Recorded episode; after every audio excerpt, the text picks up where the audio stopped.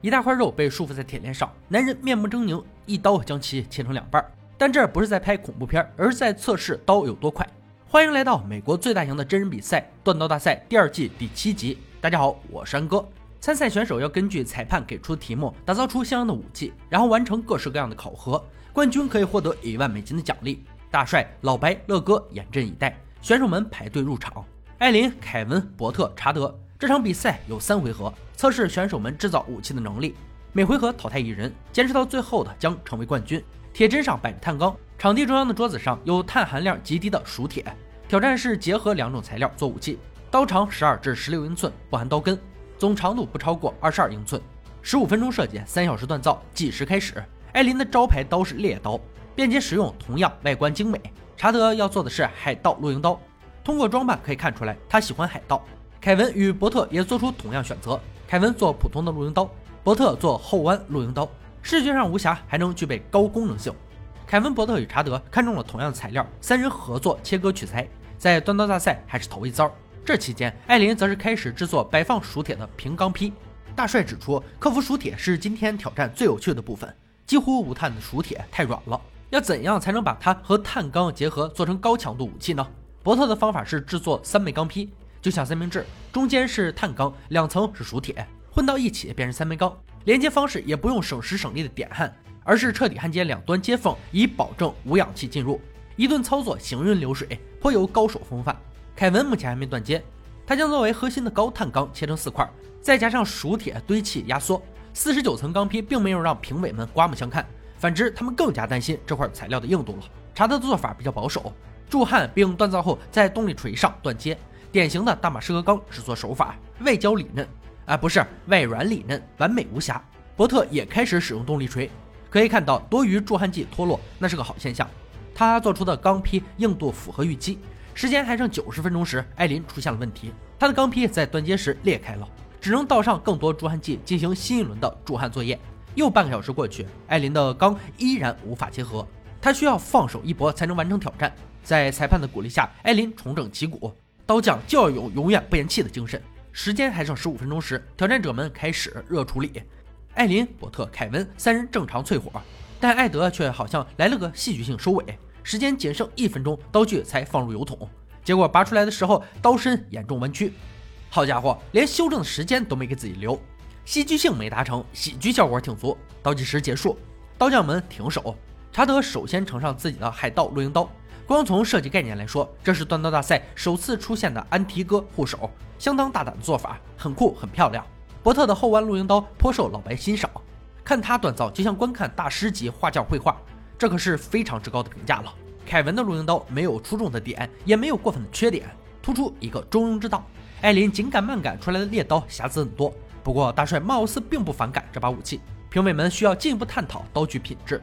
查德的刀淬火后刀身弯曲。刀片有缺口，伯特的刀没有问题。凯文的刀身采取叠钢手法，风险很高。刀刃是熟铁做的，毫无疑问硬度不够。艾琳的问题同上，刀刃不确定是否为硬钢，且刀身长度差了零点五英寸。商谈过后，评委们做出一致决定：第一回合艾琳被淘汰。他今天的工作做得不是很顺，技艺熟练度有待提升。大帅重点强调刀长问题，既然有规则，就要必须遵守。剩下三人进入第二回合，主要任务是完善武器。用现场提供的材料制作刀柄，并清除第一回合遗留的问题。三小时时间计时开始。伯特打算用一小时打磨刀身。硬钢核心无法齐平刀刃的话，便无法承受重量，刀刃会变得很软，切东西时就会弯曲。凯文的刀刃硬度更是个大问题，他必须对其进行修正，以保证上面没有任何熟铁。查德则需要打直自己的刀。大帅担心他磨到最后会让刀变得更脆弱，但也没有其他更好的办法了。刀柄的材料上，凯文选择斧头柄，这让乐哥有点失望。他起先设计精巧，并用金属锻刀，本该一气呵成，结果却选用简单材料做刀柄，虎头蛇尾。查德在刀柄末端选用水鹿角，理论上来讲，护手会增加安装难度，可到他这里却出乎意料的顺利，一切循序渐进，就差用铆钉钉紧了。结果水鹿角破裂了。看看时间，还剩四十五分钟，查德果断在上面涂满环指树胶，改用散绳。这一行为把评委们都逗乐了。好家伙，这砍东西时肯定不会滑出去。伯特也终于打磨完成，准备做刀柄了。他的刀根后端弯曲并倾斜，没有材料够宽能放入这把刀。只能选择忍痛割爱，研磨刀根。接下来的操作依旧行云流水，他把皮革带翻过来，纸面朝外，加上发亮剂，以此除掉杂质。奇思妙想的小能手非他莫属。裁判一声令下，倒计时结束，三人停手。首先由大帅进行强度测试，他会分别拿到突刺，并往下切割气罐。查德的海盗露营刀先来，一刀刺入，轻松划下后劈开第二罐子，硬度没问题，但是用着感觉很快，因为刀身仍有一些弯曲。下面是伯特的后弯露营刀，轻松加愉快的搞定两个气罐。突刺良好，抓握舒适，砍剁扎实，刀刃稳定，好刀。最后是凯文，刀具没有做护手，大帅加装了刀具制动器，突刺环节出现问题，两下才刺入，刀和刀柄不协调，导致刀尖位置偏离。大帅测试完离场，乐哥接力，他要用榻榻米垫进行切割测试。查德先来，一刀刺下去，垫子被拦腰斩断，干净利落。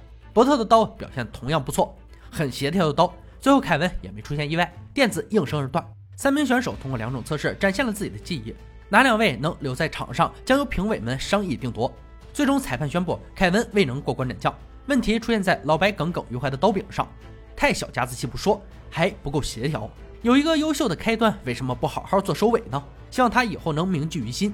场上仅剩查德与伯特二人，终于见到了神秘武器的真面目，源自阿比西尼亚的埃塞俄比亚弯刀，整体呈半圆形，有锋利的双刀刃，专为步兵设计。具高功能且有效的武器，在电玩世界中也大受欢迎。最著名的是《暗黑灵魂》系列。两人第三回合的挑战就是铸造出这把经典武器。他们将回到自己的锻工坊，用五天的时间做出展示他们高超技艺的作品。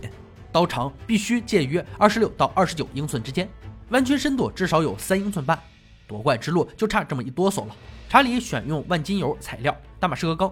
这种模型锻接钢可以制作出波状刀型，看起来有些手忙脚乱。但状态不错。反观伯特这边就要赏心悦目的多，采用渐层模型的方式会让刀产生所谓的海市蜃楼，也就是光向不同方向折射时产生的动态幻觉。越是专业思考的就越多，导致进度上伯特没有领先太多。查德这边成型的刀身上出现了夹杂物，这是一种微粒儿，通常为钢上的氧化物或硫化物。如果大量出现这种东西，可能就表示着锻刀失败了。先打磨干净，看看有没有裂缝吧。伯特的刀身在第二天也成功出炉，他非常注重武器本身的协调性，这种弯度稍有差池，可能就会失去平衡。第四天时，查德对弯刀进行了热处理，大马士革钢没问题，淬火也没问题，提着的心终于放下了。制作刀柄的伯特突然放下手头工作，他要去试一试刀身的硬度，很好，可以安心做刀柄了，非常严谨。经过五天的忙碌工作，二人带着得意之作回到赛场。伯特的是渐进模型大马士革钢弯刀。配上非洲蛮荒风格刀柄，霸气侧漏。查德则是六十四层大马士革钢弯刀，刀柄技艺上看上去不算太华丽，但很实用。武器外观是其次，重要的是他们在测试中的发挥。